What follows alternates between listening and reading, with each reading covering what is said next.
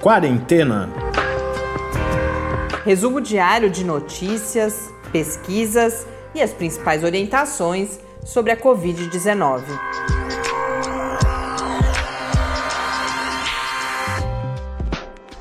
Quarentena, dia 141. Olá, começamos agora nosso centésimo, quadragésimo primeiro encontro aqui no Quarentena e também mais uma semana na pandemia de Covid-19 e nos nossos encontros diários de acompanhamento das notícias em várias áreas relacionadas à pandemia. Eu sou Mariana Peterson. E eu sou Tarso Fabrício. Recebemos mais uma mensagem que nos tocou muito da Luísa, que é psicóloga, faz mestrado na Unesp, em Bauru, é filha de uma parceira nossa aqui da Universidade Federal de São Carlos. Luísa, muito bom receber a sua mensagem.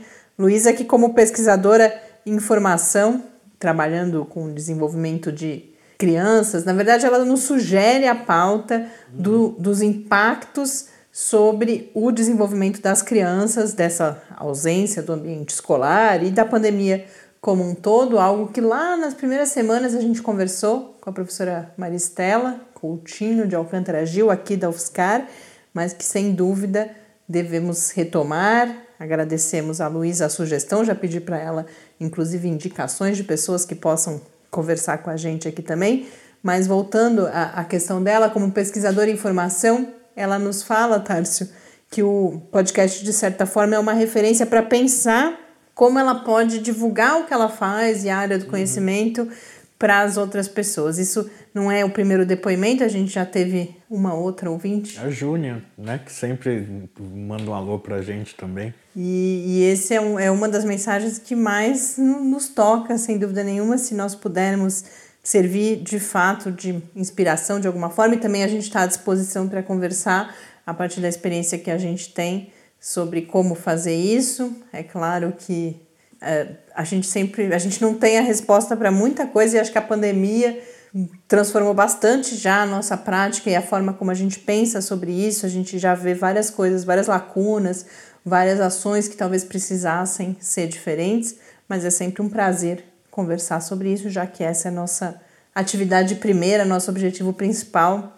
no Lab aproveitando para falar do Lab, faz tempo que a gente não apresenta uhum. aqui, que é o promotor do Quarentena e de várias outras ações de divulgação científica, inclusive no contexto da Covid-19. O Lab é o Laboratório Aberto de Interatividade para a Disseminação do Conhecimento Científico e Tecnológico, aqui da Universidade Federal de São Carlos, já há 14 anos desenvolvendo projetos em diferentes plataformas para diferentes públicos voltados justamente a uma ampliação desse diálogo entre ciência e sociedade, a uma maior participação de todas as pessoas ou a uma maior possibilidade de participação de todas as pessoas nesse fazer científico e tecnológico em processos de tomada de decisão envolvendo ciência e tecnologia. Se você também quiser escrever para a gente, compartilhar a sua experiência, contar que está por aí, sugerir temas, agora a gente hoje Começamos aí com um bom sinal. Hoje tem entrevista. Espero que a gente consiga retomar um pouco agora. A gente veio de algumas semanas bastante atribuladas com outras atividades que a gente desenvolve, mas hoje já consegui logo cedo marcar uma entrevista muito interessante sobre uma pesquisa da Faculdade de Medicina aqui, mais uma vez, Faculdade de Medicina de Ribeirão Preto, da Universidade de São Paulo, dessa vez sobre como os genes presentes, nas os genes das nossas células, das células humanas, como eles impactam o processo de replicação do SARS-CoV-2, o vírus causador da Covid-19. Então, eu converso daqui a pouco com Tiago Matar Cunha, que é professor da, justamente da Faculdade de Medicina da Universidade de São Paulo, sobre essa pesquisa. E se você temos aí já sugestões de outros ouvintes esperando na fila, a gente já realizando os contatos, e se você também tiver uma sugestão ou uma dúvida, por exemplo, que gostaria que nós abordássemos com o professor Bernardino, você pode escrever para o podcast quarentena.gmail.com ou também no Twitter em QuarentenaCast. Vamos aos números dessa segunda-feira. Falou, hein? Eu achei que você não ia acabar nunca mais de falar. É, tô, percebi que eu tô um pouco prolixa hoje não posso, porque a nossa entrevista é um pouquinho longa, senão o episódio vai ficar muito grande. Mas eu tenho só notas rápidas aqui antes da gente chegar à entrevista. Voltando então, os números. Casos no Brasil nessa segunda-feira são 2.750.153, com 94.660 mortes, um acréscimo de 556 nas últimas 24 horas, sem dúvida alguma o reflexo do final de semana. Antes de passar para os dados mundiais, alguns comentários rápidos então sobre essa situação no Brasil. Tivemos declaração do diretor executivo da Organização Mundial da Saúde, o Michael Ryan, sobre especificamente o Brasil, dizendo que a situação continua muito preocupante, que o caminho é longo até a gente conseguir sair dessa situação e que a estratégia seria uma maior articulação entre o governo federal e os governos estaduais. É, é, é muito triste ouvir isso, porque a gente sabe que não vai acontecer. Uhum. Depois de cinco meses quase vivendo é, essa realidade, a gente sabe que não é por aí, infelizmente, ou não há nenhum indicador de, de que, que será por aí que superaremos essa situação.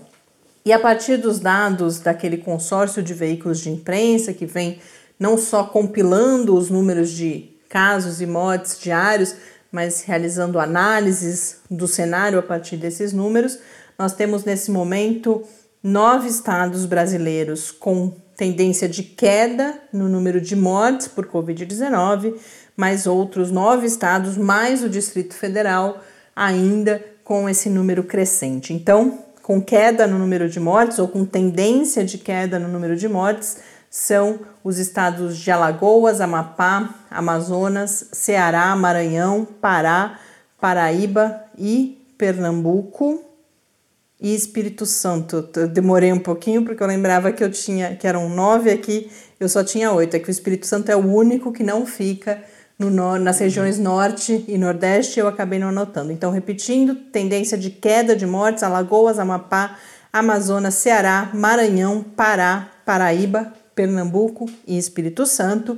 E os estados em que essa tendência ainda é crescente com bastante destaque Mato Grosso do Sul, com 62% de crescimento, e seguido por Acre, Minas Gerais, Goiás, Paraná, Rio Grande do Sul, Roraima, Santa Catarina, Tocantins e também o Distrito Federal.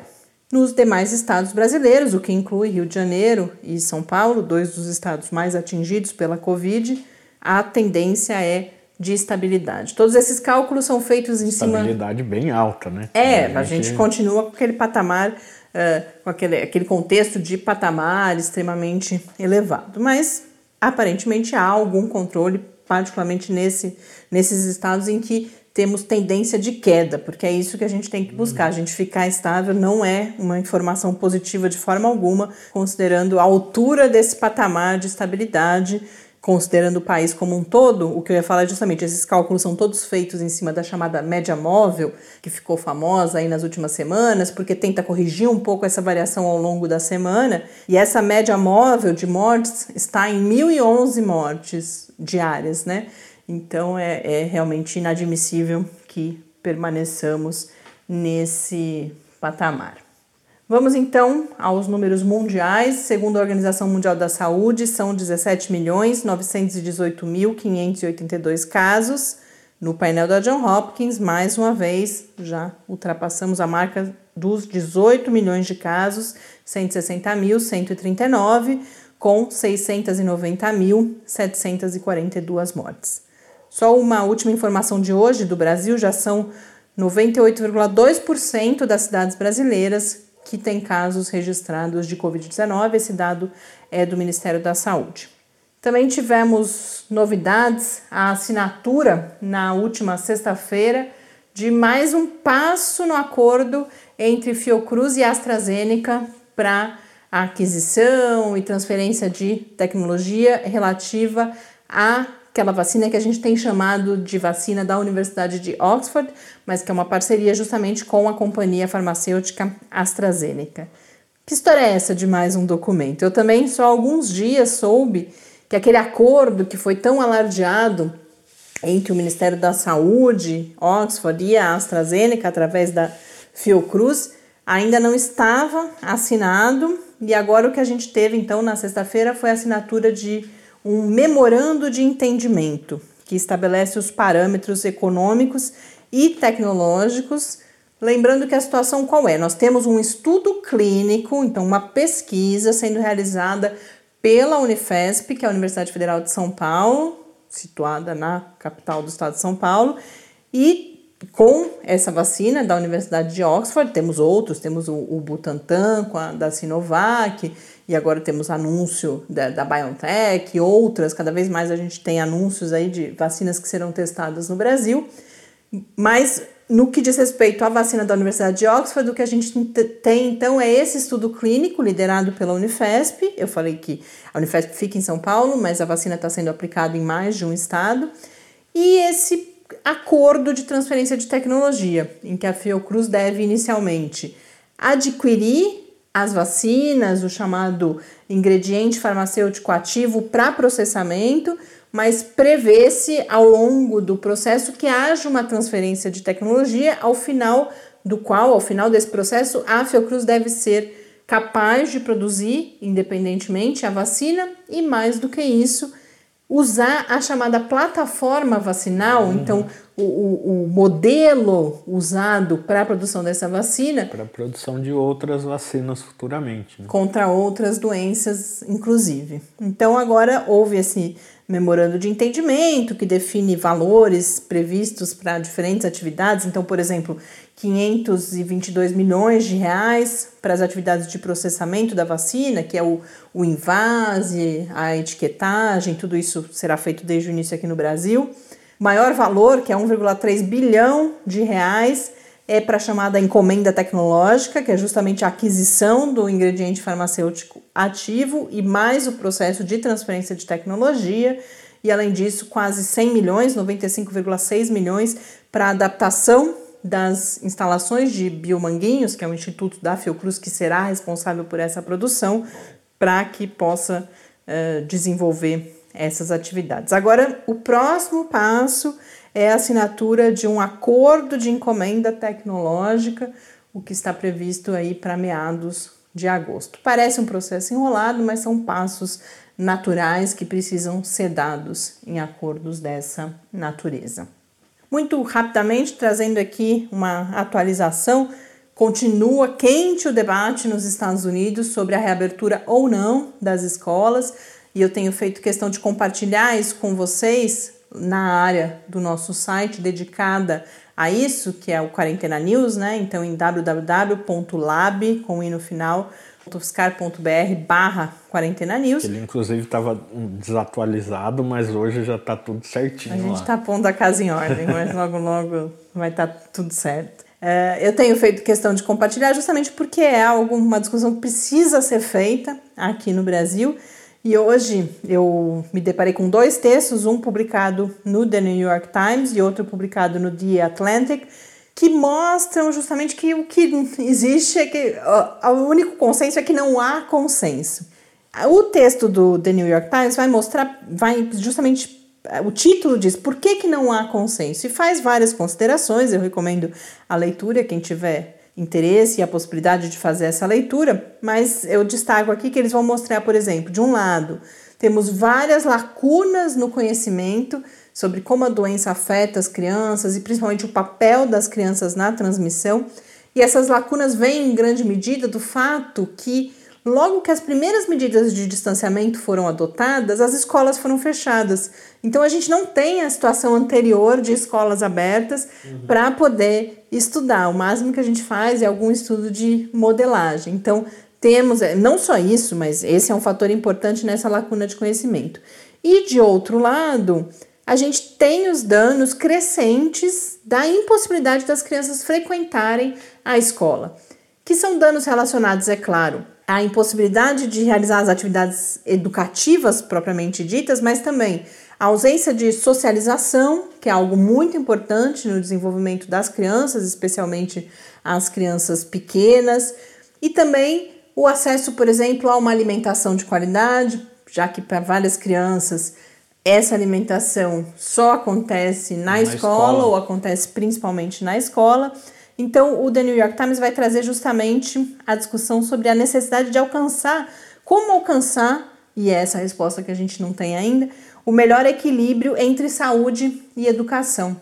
Essa formulação me chamou a atenção porque ela está relacionada em grande medida à dicotomia anterior que a gente viveu, é claro que continua posta, que é entre saúde e economia, né? E agora a gente precisa também olhar para esse equilíbrio entre saúde e educação. E o texto na The Atlantic, que é um, uma espécie de editorial, um texto assinado pela editora executiva do site The Atlantic, é um pouco mais cauteloso, inclusive, do que o mais pessimista, do, do que o do The New York Times, porque ela vai dizer explicitamente que as expectativas de retorno das atividades escolares, os Estados Unidos está na iminência de. E como a gente, depois de julho, tem as férias, tem retomada das atividades, eles estão num período parecido lá, e aí há um discurso público de que as atividades seriam retomadas, e ela vai dizer que isso não é realista, em alguns estados já houve, inclusive, essa retomada, e ela vai citar dois exemplos.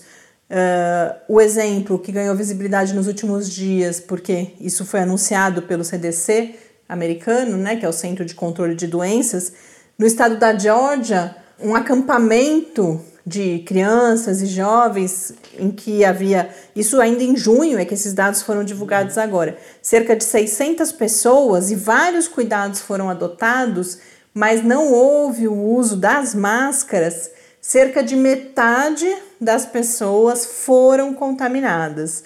Então, mostrando que, embora fosse uma população majoritariamente jovem, que houve essa transmissão e houve essa contaminação. E o outro exemplo foi no estado de Indiana, em que uma escola reabriu e em cerca de em algumas horas voltou a fechar porque foi notificada de um estudante com uh, com exame positivo para Covid-19. Então, esse texto do The Atlantic vai evidenciar todas as dificuldades e a complexidade envolvida nessa reabertura. E tem um exemplo que não está nesse texto, mas que foi noticiado também, que é no, no, estado do Tennessee, que teve um aumento de um terço no número de casos de Covid-19 entre crianças e jovens após a reabertura das escolas. É, a gente, nesse texto, um desses textos, menciona vários países também em que você tem um aumento de casos, em vários deles sob controle, mas em geral o que tem se mostrado é que a reabertura leva sim a um aumento, e é claro que quando você tem uma situação de pandemia já controlada, é uma coisa. Aqui no Brasil, que não há controle, você ainda acrescentar esse fator a mais, sem dúvida nenhuma, seria algo que sobrecarregaria demais não só o sistema de saúde, mas todo esse cenário complicado da doença. E aqui no Brasil nós tivemos os primeiros registros, o Estadão noticiou isso, mas eu vi que saiu em outros lugares também, da síndrome multissistêmica inflamatória, que é aquele quadro de agravamento, é um quadro raríssimo, a gente não quer alertar ninguém, mas só registrando, a gente viu isso acontecer no mundo e agora a gente tem os primeiros casos registrados aqui no Brasil, que é o agravamento, depois de algumas semanas, inclusive, uhum. da, da instalação da doença, em crianças. Não há ainda um número oficial registrado no mundo todo, já são cerca de 200 casos mas a gente segue acompanhando. Agora, provavelmente em breve, devemos ter alguma publicação sobre essas primeiras crianças acometidas pela síndrome multissistêmica inflamatória decorrente da infecção com Covid-19. Com isso, nós chegamos então ao momento da nossa entrevista. Eu conversei hoje com o Tiago Matar Cunha, que é professor da Faculdade de Medicina de Ribeirão Preto, da Universidade de São Paulo pesquisador do Centro de Pesquisa em Doenças Inflamatórias, o CRID, que é um dos centros de pesquisa, inovação e difusão, o CEPIDES, apoiados pela Fundação de Amparo à Pesquisa do Estado de São Paulo, a FAPESP, e o CRID está envolvido, sob a liderança do professor Tiago, em um estudo muito interessante. Vocês vão ver que as diferentes perguntas que eu tive a oportunidade de apresentar ao professor Tiago vão mostrar diferentes aspectos desse estudo que busca, de uma forma bastante abrangente, compreender o papel dos genes humanos, das células humanas, na replicação do SARS-CoV-2, que é o vírus causador da Covid-19. Então, vamos agora acompanhar a conversa que eu tive mais cedo com o professor Tiago Matar Cunha. Professor Tiago, muito obrigada pela sua rápida resposta e essa oportunidade da gente apresentar a pesquisa aqui para os ouvintes do Quarentena. Antes da gente falar especificamente do estudo sobre os genes determinantes para a replicação do SARS-CoV-2, eu queria entender, a gente está falando de um gene que é da nossa célula, da célula humana e da replicação do vírus. Então, que relação é essa de dependência que o vírus tem com as nossas células? É, a gente sabe que os vírus, eles são partículas que não têm uma capacidade né, de sobreviver fora de uma célula de um hospedeiro. Né? Então, os vírus, eles não são como uma bactéria ou outros micro-organismos. Eles são patógenos né, intracelulares obrigatórios. Então, para que o vírus se multiplique, possa infectar outras células, ele necessita usar a célula do hospedeiro. E o que acontece, é, isso é, é muito porque o vírus ele não tem todo no genoma viral, né, não é capaz de codificar todas as proteínas necessárias para esse ciclo de vida, para esse ciclo celular. Então, ah, na grande maioria dos vírus, ele, além de algumas proteínas que ele acaba codificando, né, que o genoma dele codifica, ele usa a maquinaria celular para essa replicação. Então, quando o SARS-CoV-2 ele deposita aquele material genético dentro do citoplasma de uma célula, aquele material genético ele vai dar origem tanto a novos vírus quanto proteínas virais que vão ser importantes para esse processo de replicação. Mas ele também usa as proteínas da célula para entrada na célula, né? A gente sabe que a ACE2 é uma a ECA, né, enzima conversora de angiotensina 2, talvez seja o principal receptor que esse vírus usa para entrar dentro da célula do hospedeiro. E aí, a partir desse momento que o material genético entra dentro da célula, ele vai, então, fazer novos materiais genéticos do vírus, que a gente chama de replicação, e também gerar proteínas envolvidas nesse processo de formação de novas partículas. Uma delas é a a protease viral, a protease do SARS-CoV-2, que tem um papel fundamental nessa replicação também. E além disso, obviamente, que ele usa as proteínas e enzimas celulares né, do hospedeiro para completar todo esse ciclo e também para fazer todo o processo né, de saída da célula, tá? Para que ele possa então infectar uma nova célula vizinha ou alguma outra célula de algum outro é, órgão a não, não ser, por exemplo, o, o tecido pulmonar, o, órgão pulmonar, o pulmão do, do indivíduo. Então, essa é a primeira coisa. O vírus ele necessita, né, a replicação viral e o ciclo celular do vírus necessita da célula do hospedeiro e de fatores dessa célula. E é esses fatores que nós estamos atrás. Então, com uma abordagem, não uma abordagem pontual, mas uma abordagem em larga escala, a gente pretende fazer vasculhar, né, rastrear todo o genoma humano, proteína por proteína, gene por gene, para saber quais genes são fundamentais para esse processo. De uma forma que a gente chama de sem vieses, sem bias, né? Olhar, perguntar para a célula e ela vai responder para a gente qual, qual, quais são importantes diferente um pouco de você fazer uma abordagem baseada na hipótese, né? Então a gente tem uma hipótese e a gente faz um knockout, a gente depleta uma certa proteína e a gente vê se ela é importante. Aqui não. Aqui a gente vai perguntar de todas as proteínas quais são importantes. Né? Uma abordagem é, que a gente chama de em larga escala, né? E por que, que esse conhecimento é importante? Isso, por exemplo, pode variar entre pessoas? Ou é um conhecimento que nos ajuda eventualmente em pensar o tratamento? Por que, que é importante fazer esse estudo? Ele pode ser importante nesses dois pontos que você colocou. Então, a gente pode saber desses genes, né, que a gente descobrir, no caso. Ah, será que esses genes têm polimorfismos que, de alguma forma, podem é, estar associados a uma incidência maior numa certa população? Ou, por exemplo, será que pacientes obesos com diabetes têm uma desregulação dessa via e por isso eles têm maior, maior possibilidade né, de, de contrair ou mesmo desenvolver a Covid-19. Então, essa é por um lado. Por outro lado, é isso que você falou mesmo.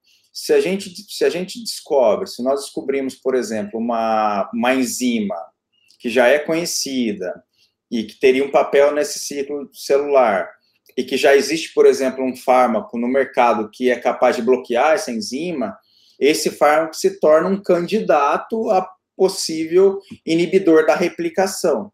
Então, é nesse sentido, sim. Por outro lado, a gente pode descobrir coisas novas, né, enzimas novas, receptores novos, que podem vir a servir de, de alvo né, para o desenvolvimento de novos fármacos contra aquele alvo. Então, tem esses três pontos que eu acho que são fundamentais aí, no, que no final da pesquisa a gente pode estar é, tá, né, criando novas moléculas, ou mesmo testando novas uh, moléculas que já existem, que poderiam estar tá, é, inibindo né, a replicação do, do SARS-CoV-2. E na pesquisa vocês usam uh, uma biblioteca e a CRISPR-Cas9, que é uma técnica bastante nova e que a gente ouviu falar, principalmente ainda uh, num contexto de polêmicas, de, de uso, por exemplo, para prevenção de doenças. Qual que é o papel? Por que usar a CRISPR-Cas9? Qual que é o papel da técnica e da, e da, biblioteca? Que biblioteca é essa que é importante para essa pesquisa? Então, esse sistema né, de CRISPR-Cas9 né, é um sistema biológico que foi descoberto alguns anos atrás, né? que tem um papel fundamental em bactérias, né? As bactérias elas usam esse sistema como um sistema para para escapar do sistema imune ou, ou mesmo né, da, da, do sistema do, do, do hospedeiro. E, e, a partir dessas descobertas, então, se começou a usar esse sistema como um sistema de manipulação genômica em células de mamíferos. E ele é um sistema, talvez o sistema mais poderoso ou pelo menos o mais eficaz e mais seletivo que nós temos hoje para fazer modificações genômicas. Tem até alguns pesquisadores lá, tem um pesquisador ficou famoso lá, no, lá na, na China, né, que fez modificações em embriões humanos, né, são, então essa é uma técnica muito poderosa para fazer manipulação genômica, do, do genoma, né, de, de células de, de, bactérias, mas também de, de mamíferos. E aí, baseado, né, no sistema de CRISPR-Cas9, existe é, alguns pesquisadores desenvolveram né, uma metodologia para você fazer essa varredura do genoma global, que a gente chama. Como é que eles fizeram isso? Então, baseado nesse sistema, eles criaram o que a gente. Então, esse sistema é, é basicamente ele, ele é, é, composto de dois componentes, né? Um componente que é o, o que a gente chama de, dos guides de RNA, são guias que eles uh, são complementares a diferentes porções do DNA da célula do hospedeiro. Então, cada pedacinho desse, ele é capaz de reconhecer o quê? Um pedacinho do genoma. Então, a gente pode desenhar um pedacinho para cada gene de uma célula humana. E esse, esses guides, ou guias, eles vão direcionar a Cas9, essa enzima, uma, uma enzima que é capaz de, então, clivar o DNA nesse determinado ponto onde ela encontra esse fragmento, esse guia, tá certo? Então, essa, essa Cas9, ela só vai clivar o DNA e causar uma mutação naquele ponto onde a gente tem essa complementariedade, tá certo? Então, o que os pesquisadores fizeram foi desenhar guides específico para cada gene humano. Então, o que a gente tem é uma biblioteca de guides, com mais ou menos 80 mil guides, que vão ser complementares a mais ou menos, ou vão atacar, né, vão, vão ser específicos para mais ou menos 18 mil genes humanos. Então, o que a gente faz, baseado numa metodologia que foi desenvolvida, é nocautear ou depletar um gene em cada célula. Então, quando a gente faz isso, a gente tem uma, uma, um conjunto de células que contém nocautes para o genoma total. Bom, a partir desse momento, o que, que a gente faz? A gente infecta essas células com o SARS-CoV-2. Quando a gente faz isso numa célula normal, o que acontece normalmente é que, dependendo de quanto, quanto vírus a gente coloca lá, esse vírus vai replicar e ele vai matar a célula. Tá? Então, numa célula normal, uma célula do hospedeiro, é isso que ele faz. Ele replica tanto que ele causa morte celular. Então, as nossas células, que a gente chama de selvagem, né, ou que é normal, todas elas vão morrer. Quando a gente faz isso naquele pool, naquele grande conjunto de células que são knockouts para o genoma, as que sobreviveram são as que têm alguma mutação em algum gene que é importante para a replicação do vírus. E aí a gente pega essa célula, faz um processo de sequenciamento, e aí a gente consegue saber exatamente qual o gene que foi mutado naquela célula. E aí, a partir de então, a gente vai saber qual possível proteína é importante para a replicação do vírus. E na divulgação que foi feita na agência FAPESP, fala assim uma expectativa de 40 a 100 genes. Por que essa expectativa? Isso é baseado na literatura, né, que já fez para outros inóculos virais, para outros tipos de vírus, né.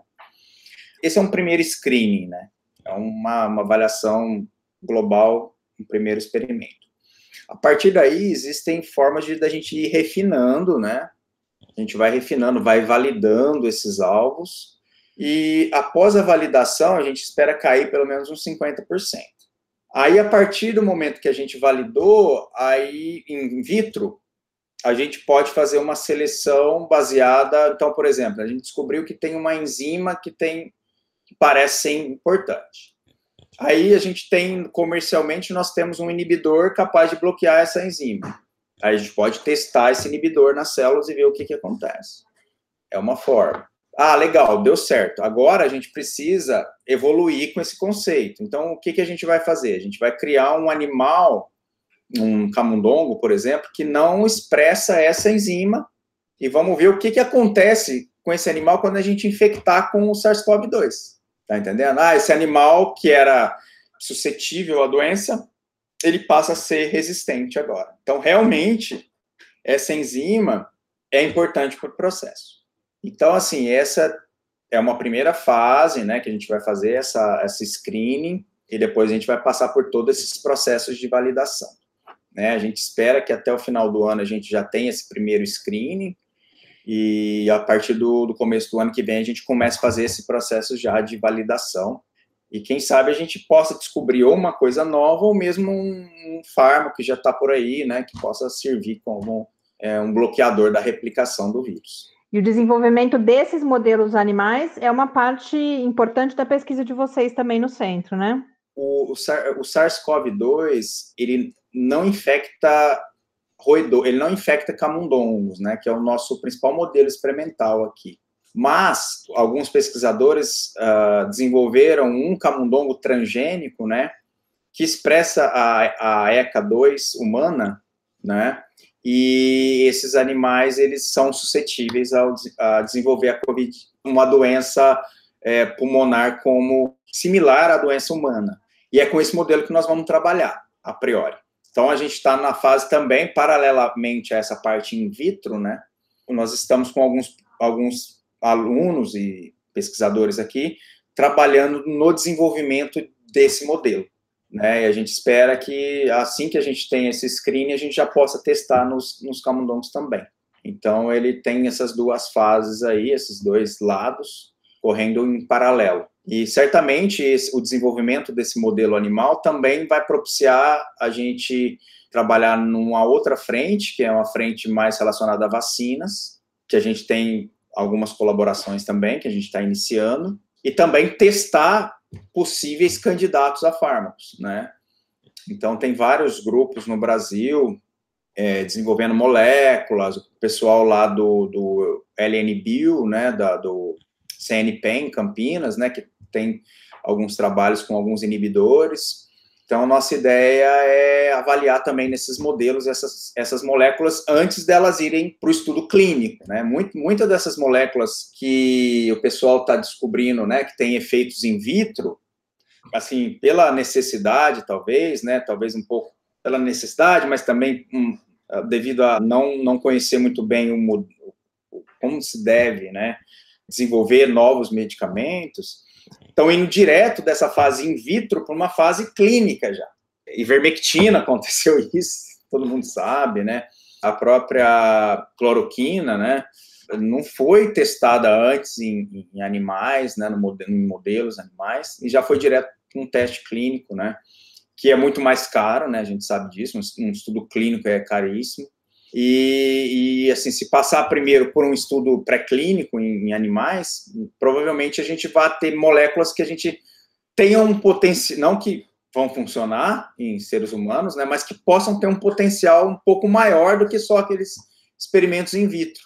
E aí a gente pretende também, né, correr alguns estudos aí em colaboração com vários grupos no Brasil e no mundo, não só do Brasil, para avaliar algumas moléculas com potencial para reduzir a doença não só moléculas que, que atacam a replicação do vírus, mas a gente tem uma outra frente que são moléculas que vão modular a resposta do sistema imune. Porque essa doença ela é baseada em dois, dois principais processos. Um é a replicação viral, que o nosso sistema imune tem que ser capaz de controlar. Por outro lado, o que a gente vê é que muitos, muitos pacientes têm uma, uma resposta imune exacerbada. Então, isso deveria estar no, é uma balança, certo? Se o vírus replica muito e o sistema imune não consegue controlar, é ruim. Mas se por algum, algum, algum distúrbio essa resposta imune é muito exacerbada, também não é bom. Então, a gente tem que ter um balanço das duas coisas. A gente tem que conseguir diminuir a replicação viral com fármacos, esses que a gente está atrás, mas também nós temos que ser capazes de modular essa resposta imune. Então, o único fármaco até então que demonstrou um, uma melhora clínica foi a dexametasona, que é um modulador dessa resposta inflamatória. Então, a dexametasona numa dose baixa, que é o que é usado, ela é capaz de modular essa resposta imune inflamatória exacerbada. E foi por isso que ela teve esse efeito de melhorar a sobrevida dos pacientes. Então, a ideia é, será que a gente, se a gente associar um modulador do sistema imune com uma molécula ou um fármaco que reduz a replicação, será que a gente não vai ter um sinergismo aí nesse, nesse processo? Então, é nisso que a gente está apostando, né? É nessa, nessa dualidade, né, que a gente está apostando aí. Tá ótimo, professor. Muito obrigada pela sua participação, mas muito especialmente pelo seu trabalho, que a gente segue acompanhando, o seu e de todo o grupo. Espero que a gente tenha várias outras oportunidades de voltar a conversar sobre ele aqui no Quarentena. Muito obrigado, Mariana, e aos ouvintes. Foi um prazer estar aqui com vocês hoje e apresentar um pouco do nosso trabalho. Né? Espero que em breve eu possa ter resultados já interessantes, importantes, né, para de alguma forma ajudar, né, no controle dessa, dessa doença aí que está afetando o mundo inteiro.